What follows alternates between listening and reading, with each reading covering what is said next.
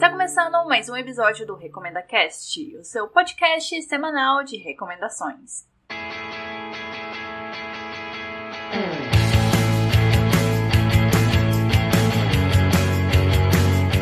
Olá, ouvintes! Aqui quem fala é a Dunia. E como eu prometi no episódio passado, essa semana eu separei três recomendações super incríveis. Duas delas envolvem gatos, mas não foi nada assim muito planejado que são o jogo Gato Roboto e o filme do estúdio Ghibli, O Reino dos Gatos. E a minha terceira recomendação é uma série da Netflix que é baseada num livro de uma autora malaia que já foi publicada aqui no Brasil pela Dark Side. Mas antes de me aprofundar nessas três recomendações, tem os meus recados.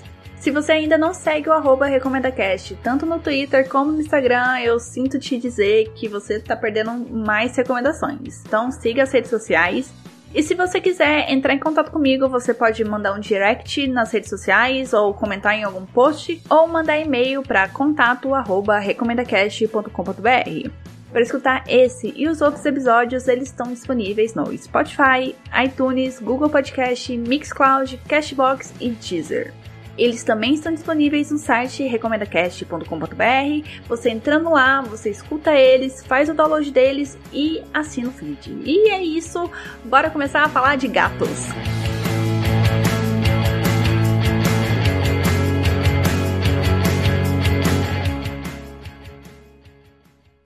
Começando por Gato Roboto, ou como minha irmã gosta de chamar, Gato Roberto, e eu adotei esse nome porque eu adorei.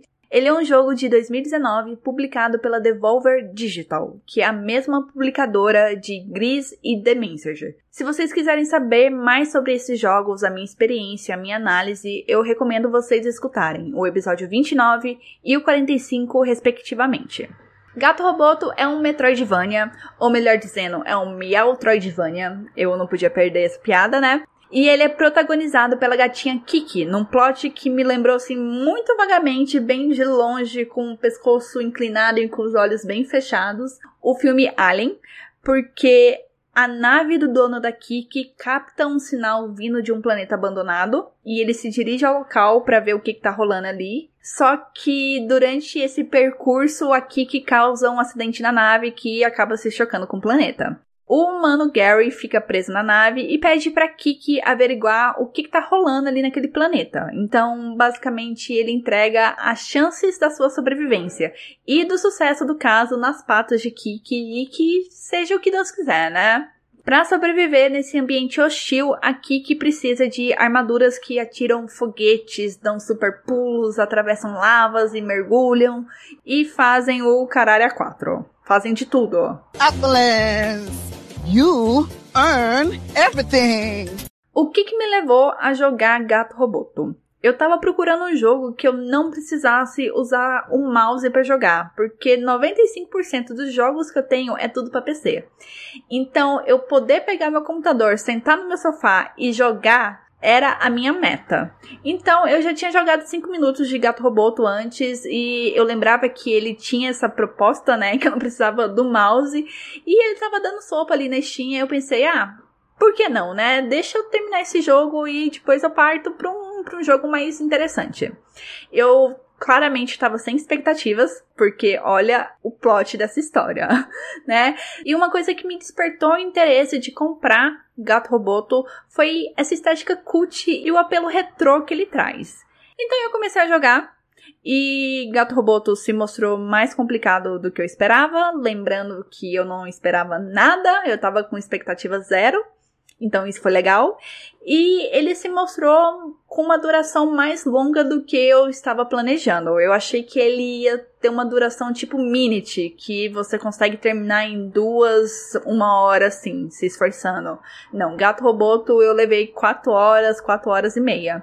E isso não foi uma coisa ruim porque eu tava gostando do jogo. Eu achei ele bem divertido, ele consegue te entreter com as dinâmicas da evolução da sua armadura, com o fator exploração de você conhecer aquele mundo, de você ter que matar seus inimigos e também tem o humor do diálogo, né, o monólogo entre o Gary e a Kiki, porque o Gary tá lá passando os protocolos da, da missão pra Kiki e a Kiki só mia, porque ela é uma gata, né?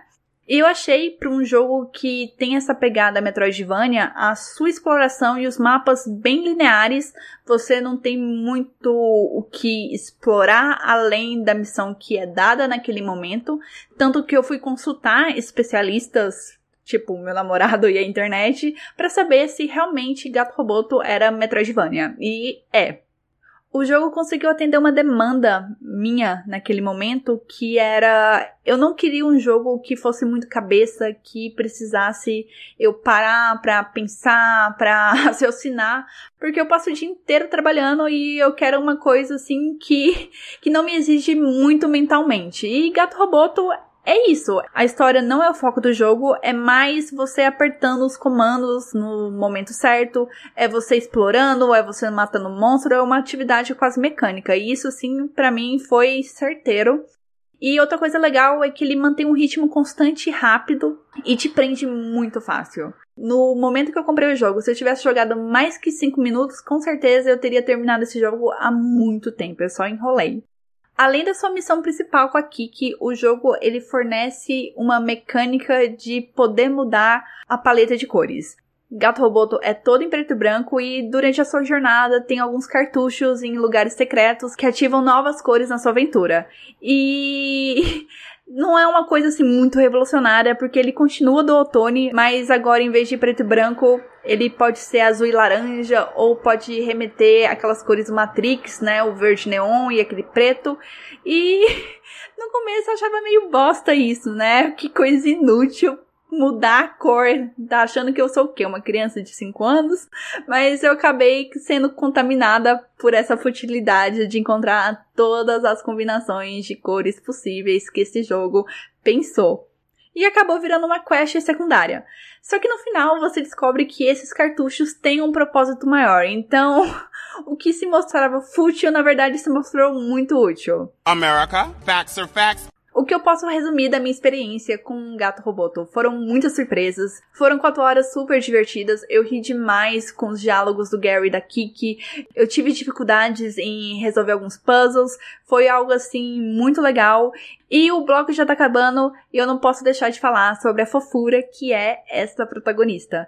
E o tanto que, que é interessante a posição que ela vive no jogo, porque ela tá ali numa dicotomia entre fragilidade e perigo, porque você consegue jogar com a Kiki tanto gatinha como a Kiki dentro da armadura. Mas quando a Kiki tá fora da armadura, você não pode encostar em nada, nada assim que se mexe, você tem que escapar de tudo, porque qualquer coisa que encosta na Kiki, ela explode.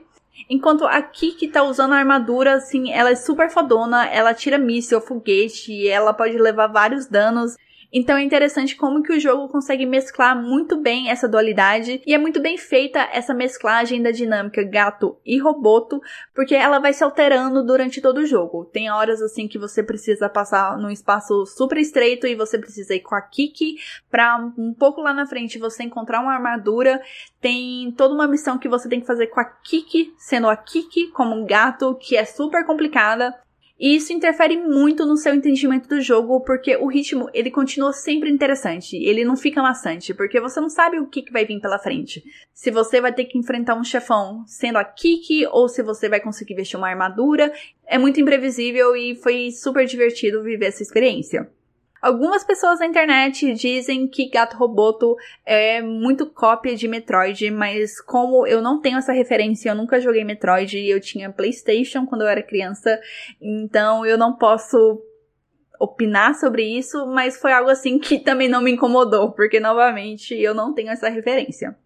A boa notícia é que você encontra essa belezinha de jogo disponível na Steam por um preço super bacaninha, menos de 20 reais. E ele também está à venda na Nintendo Switch, mas eu não consegui cotar o preço até a gravação desse episódio.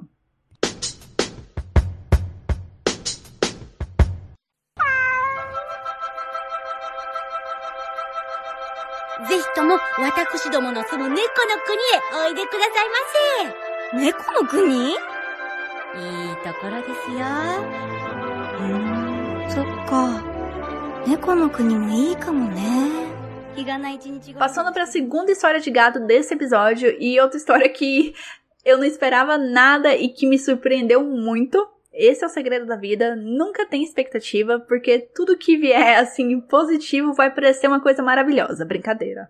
Gato Roboto e Reino dos Gatos são conteúdos muito bons.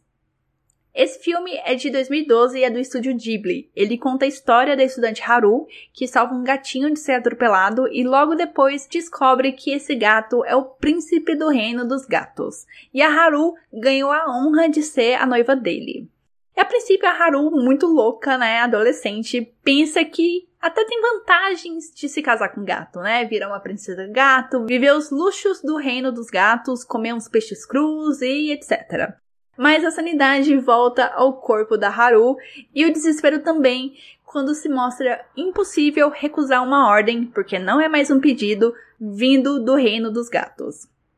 Eu fiquei interessada nesse filme, ele tava lá na Netflix e eu queria alguma coisa de curta duração. Eu não tava afim de pegar uma série para começar, eu queria um filme, só que eu queria um filme curto. E ele atende essa demanda porque ele só tem uma hora e quinze de duração. E essa duração me fez assim duvidar seriamente da qualidade da história. Mas eu preferi arriscar porque eu não queria passar a minha manhã de sábado assistindo um filme com mais de duas horas, então vamos lá, né? E é um filme do estúdio Ghibli. Até as histórias mais ruins devem ter alguma coisa boa. Absolutely. Antes de falar da minha experiência com o filme, eu preciso falar duas informações que eu acabei descobrindo durante a minha pesquisa para esse episódio. A primeira é que O Reino dos Gatos é o spin-off de outro filme do estúdio chamado Sussurros do Coração. Eu acho que o termo spin-off aqui, no caso, é muito pesado porque o que eles estão considerando como spin-off é o fato de dois gatos que aparecem lá em Sussurros do Coração um sendo uma estátua e outro sendo um gato normal, que não fala, que não se comporta como os gatos aqui desse filme, estarem presentes em O Reino dos Gatos. Mas assim, não é uma ligação muito forte entre os dois filmes para considerar Reino dos Gatos e spin-off de Sussurros do Coração. É só o fato de dois personagens aparecerem em dois filmes, só que assim, eles têm personalidades completamente diferentes, porque em Sussurros do Coração eles não têm personalidade, começa por aí. Em Reino dos Gatos você vê o desenvolvimento, eles são personagens importantes. Tá, mas essa informação é relevante para quem vai assistir O Reino dos Gatos? Não, porque a história desse filme ela é bem fechadinha. É mais relevante você saber disso se por acaso você já assistiu Sussurros e não assistiu O Reino dos Gatos. Mas informação nunca é demais, né? E a segunda informação importante é que O Reino dos Gatos é um filme pós-Viagem de Shihiro e provavelmente pós-Oscar e que eu considero um movimento muito ousado da parte do estúdio em trazer um projeto tão simples e tão conciso, sem grandes plots e reviravoltas, um projeto assim quase caseiro, em sequência do seu maior sucesso. Yes, bitch, work. É claro que o intuito desse bloco não é fazer uma comparação do que é melhor, Viagem de Shihiro ou Reino dos Gatos, ou nem comparar a narrativa, a estética, nada, nada disso. Nem, nem quero me atrever a fazer isso, porque é inútil. Os dois filmes são competentes nas propostas que eles têm. O Reino dos Gatos é uma pequena aventura para protagonista escapar dessa vida estudantil insignificante, dos problemas mundanos e corriqueiros que ela sofre, das paixões não correspondidas. E no final do filme você vê que a Haru passa por um certo amadurecimento. E convenhamos que a Haru precisava realmente amadurecer algumas ideias, alguns conceitos que ela tem sobre a vida, porque aceitar ser noiva de um gato e virar uma gata não é uma ideia muito sensata. Eu acho que sensata é a melhor palavra. Mas você entende o porquê que essa proposta parece tão convidativa para a menina. Porque ela quer se sentir importante, se sentir parte de algo maior, né? Ter pessoas que gostem dela, pessoas que bajulem ela. Quem não quer isso, né? E o filme é muito competente em abordar essa e outras questões em tão pouco tempo, porque ele vai retratar essa questão do amadurecimento da Haru e também aborda a importância da autoestima. Eu acho que esse é o tema central da narrativa. Ela conversa sobre essa importância com meios lúdicos e fantasiosos, com a Haru recebendo essa proposta e indo pro reino dos gatos. Só que no cerne ali tá a importância de você gostar de si, de você confiar em si, porque é a falta disso que torna a Haru tão vulnerável. E além da apresentação dos temas, eu acho assim que o filme é bastante competente em te apresentar um novo universo com dinâmicas e leis diferentes e você conseguir entender muito bem o que, está se passando ali. E eu achei incrível, eu achei assim que é um belo exemplo de como você não precisa de muito tempo para contar uma boa história. E já encerrando essa recomendação, eu garanto que vocês vão se divertir muito com esse filme, porque ele me fez rir bastante, seja com os gatos antropomórficos e suas personalidades, quanto as decisões duvidosas da Haru. É uma ótima escolha para quem já assistiu vários desses filmes famosos do estúdio Ghibli e tá procurando por uma coisa nova.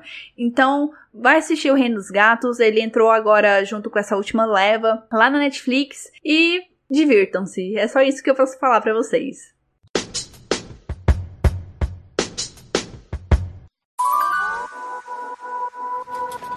Hoje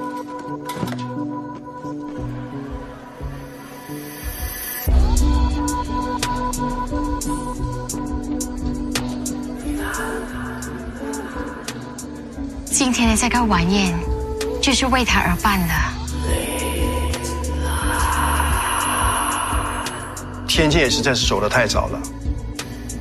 Vamos lá, chegou a última recomendação desse episódio. E deixando os gatos de lado, vamos falar de coisas assustadoras, de fantasmas e de uma série que passou despercebida por todo mundo, que é a série A Noiva Fantasma. Ela é baseada num livro de 2013 de mesmo nome da autora malaya Yang Cho e que foi lançado aqui no Brasil pela Dark Side e eu recomendo vocês lerem o livro porque ele é muito bom e as edições da Dark Side são aquele primor, né, maravilhoso.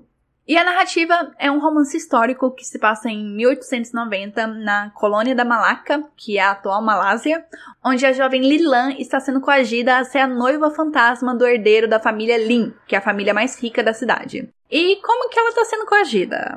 Bem, o morto, que é o Lin Tianxin, ele começa a assombrar a Lin Lan em seus sonhos, falando que ela não vai escapar dele, que vai puxar o pé dela enquanto ela estiver dormindo, que vai aprisionar ela ali naquele mundo de gente morta e blá blá blá blá. Aquele papo de fantasma, né? Ui, essa intimidou meu sim de pelúcia. Anda, me assusta!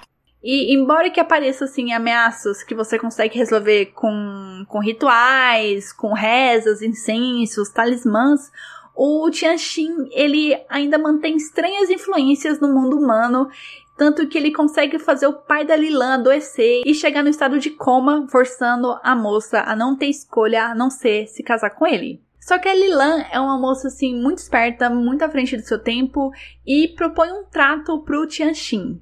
Porque ela não quer virar uma noiva fantasma. Quem em sã consciência quer ficar atrelada a um morto, tá sempre de luto, sempre vestindo preto, não poder constituir família e nunca poder se divorciar e viver com a sogra pelo resto da vida, né? Ninguém. E a Lilan, ela é mó novinha, ela ainda tem esperança de reatar seu relacionamento com seu eterno namoradinho, que é o Lin Tianbai, que não estranha o nome porque ele realmente é o primo da alma penada que tá querendo casar com a Lilan. O trato proposto é que a Lilan faz qualquer coisa, menos se casar, em troca do Tianxin deixar ela e seu pai em paz. A condição do Tianxin é que ela tem 10 dias para encontrar, prepare-se para o plot twist, a pessoa que o envenenou. Tianxin foi assassinado e quer vingança e também quer se casar com a Lilan. E um dos suspeitos para a tristeza da Lilan é o seu interesse amoroso, e isso abala demais a Lilan. I can't wait to see how this turns out. Eu encontrei a série A Noiva Fantasma muito por sorte, porque a Netflix não fez nenhuma divulgação, é, eu não vi ninguém falando sobre isso. Só aconteceu assim por muita sorte que minha lista da Netflix está cheia de produções coreanas que eu quero assistir. Graças aos episódios 46 e 47 que eu gravei com a Naira e com a Carol, que elas deram várias recomendações. Se você não escutou esse episódio, é o momento. Depois que terminar esse, vai escutar. E a Netflix viu que tinha muitas séries asiáticas ali na minha lista e por acaso me mostrou o pôster de A Noiva Fantasma e eu olhei assim, nossa, mas eu já li um livro com esse nome e eu fui ler a sinopse e era era uma série baseada nesse livro. Vamos assistir a série, vamos ver como que vai ser essa adaptação. E eu gosto muito da história porque ela mistura sobrenatural, mistério e drama num período histórico que eu nem sabia que existia. Então, para mim foi literalmente estar tá conhecendo um universo novo. E isso me deixou muito curiosa. Eu gosto de descobrir coisas novas. E eu achei que era uma boa oportunidade de entender melhor a cultura da Malásia, principalmente a parte de esoterismo e suas crenças. E eu acho válido avisar porque talvez tenham pessoas que ouviram a palavra triângulo amoroso e já vão pausar esse episódio e nem dar uma chance. Mas é que a trama de A Noiva Fantasma é mais complexa do que a sinopse que eu dei, porque eu ia gastar, assim, muito tempo falando sobre isso. Mas a trama vai mergulhar em elementos como guardas celestiais, mundo inferior, xamãs, rituais, oferendas aos mortos. Então é uma narrativa bastante rica. Bom, a minha experiência começou com por mais que essa produção seja tosca e diferente das produções asiáticas que eu já assisti, eu vou dar um voto de confiança porque eu conheço a história, eu gosto da história, ela é interessante, então vamos que vamos. É só seis episódios, não vai ser tão terrível assim. Eu acho que é válido avisar para quem tá acostumado com os doramas ou até quem tá acostumado com produções do ocidente vai estranhar as partes técnicas e de atuação de A Noiva Fantasma. Porque essa série, ela me parece muito novela da Record. E olha que eu não assisto novela e eu nunca assisti uma novela da Record, mas ela consegue invocar para mim os sentimentos que eu teria se eu assistisse uma novela da Record. Só que em compensação, as atuações são muito boas. O paralelo que eu tô fazendo com as novelas da Record é mais em questão dos efeitos especiais que chegam a ser bastante toscos, como a recriação da cidade onde se passa a história, mas é uma coisa assim, é uma cena que dura 10 segundos, não impacta em nada na narrativa. Mas essa cena só durar 10 segundos cria tanto impacto em você, porque é um ponto tão baixo ali naquela curva de efeitos especiais, já que os efeitos que são aplicados quando precisa interagir com os personagens são uns efeitos menores, eles são muito bem feitos. Aí quando você vê aquela cidade de mentira, chama muita atenção. Então é mais nesse quesito que eu tô fazendo essa comparação. Outra coisa assim que eu estranhei um pouco foi o senso de humor, porque é uma história muito tensa. É uma história sobre morte, sobre fantasmas, é um assunto assim muito tenso e de repente tem cenas assim que chegam a, um humor muito caricato e brega. Chega quase no pastelão, mas ele se contém. Só que depois de alguns episódios eu percebi que foi uma escolha sensata fazer isso, por mais que não parecesse a princípio, porque, como eu falei, é uma trama muito pesada e esses momentos de comédia servem para quebrar essa tensão. Eu acho que se fosse 50 minutos só de tensão, tensão, tensão, não seria uma coisa divertida. Então, foi acertado essa escolha. E como eu já falei, dos efeitos especiais, eu falei do, do humor, vai ter mais tosquices na série e eu só digo para vocês abraçarem elas e rirem com elas, né? É parte disso, é parte de uma experiência nova. Uma coisa que eu preciso comentar, porque eu fiquei bastante encucado, eu até mostrei pro meu namorado, ele também ficou assim bastante surpreso, é com a parte de figurino, principalmente o figurino feminino. Você tem ali referências da China, um, uns trajes mais clássicos, padrões eu acho que essas são as palavras. E enquanto a Lilan tá usando umas roupas assim super hipsters, modernas, se você pegasse a Lilan e colocasse hoje no meio da rua, não com coronavírus, mas numa situação normal, ela pareceria uma jovem de 20 anos, assim, do século 21. Porque os personagens, eles usam umas calças largas, umas boinas, umas saias hippies, e você vê isso tudo no meio rural do século XIX.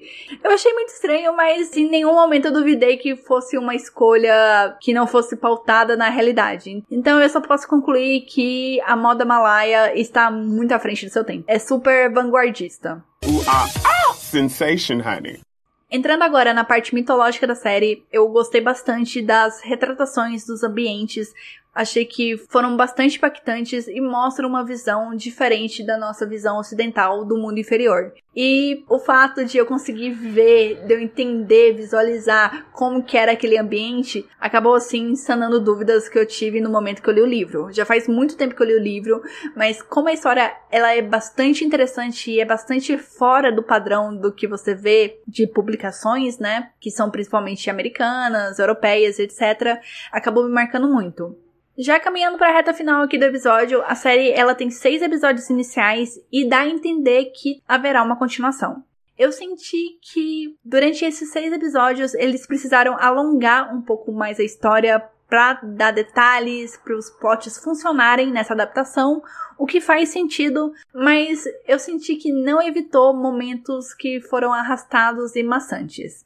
O final foi muito agridoce para mim, porque eles dão espaço para uma continuação que não vai ser baseada no livro, o que é legal, mostrar mais desse universo. Eu quero ver mais desse universo. Mas eu não curti o rumo que eles vão tomar daqui para frente. Eu fiquei assim meio desconfiada. Outra coisa que eu preciso falar desse final é que ele quebra qualquer expectativa que você já tenha pronta sobre a resolução desse triângulo amoroso. Então vale muito a pena. Eu acho assim que a série consegue te surpreender em vários detalhes. Últimas coisas que eu preciso comentar é as escolhas bastante legais para os efeitos de sonoplastia e a trilha sonora. Eu achei assim muito impactantes. Para quem gosta de assistir séries dubladas, infelizmente a Noiva Fantasma não tem dublagem ainda. Eu espero que tenha, então por enquanto é só com legenda. Episódio acabou e semana que vem eu vou trazer um filme de terror da Netflix que com certeza passou despercebido por todo mundo, até por mim, que eu fiquei chocada de ter encontrado ele no catálogo. E eu vou recomendar uma webcomic com a pegada Madoka Mágica, uma coisa assim bem surreal e com críticas sociais muito legais. E é isso, um beijo para vocês, boa semana e tchau!